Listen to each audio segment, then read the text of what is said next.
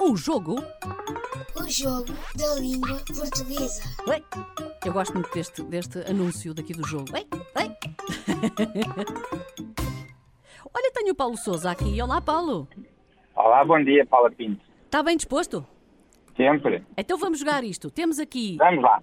um minutinho. Aliás, eu vou-lhe fazer só uma pergunta, está bem?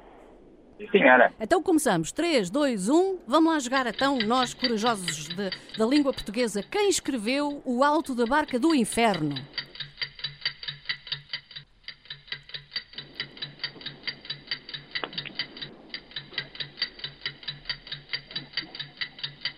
Está a pensar o Paulo? Eh, Gil Vicente. Acha que foi o Gil Vicente? Eh, agora. Eu dei a aula de barco de inferno na escola. Lembra-se de dar isto na escola, não é? E ganhou! É verdade. É. ganhou, sim senhora! Olha a música! Tarará, música que faz aqui uma bateria. E ganhou, Paulo! Obrigado.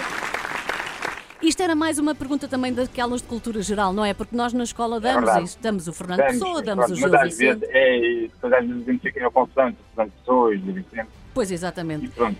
Então pronto, e ganhou. E, e depois faz assim o Paulo. Depois das 11, liga-nos aqui para a rádio, para este mesmo número, para lhe darmos a prendinha, está bem? Ok. Está bem, sim, senhora. Então, uma boa, tenha uma Obrigado. ótima quinta-feira, Paulo. Beijinho. Obrigado para ti, um bom trabalho e para todos aí da RDS. Obrigada. E para- E para os obrigada. ouvintes também. Tá? Obrigada, Paulo. O jogo da língua portuguesa.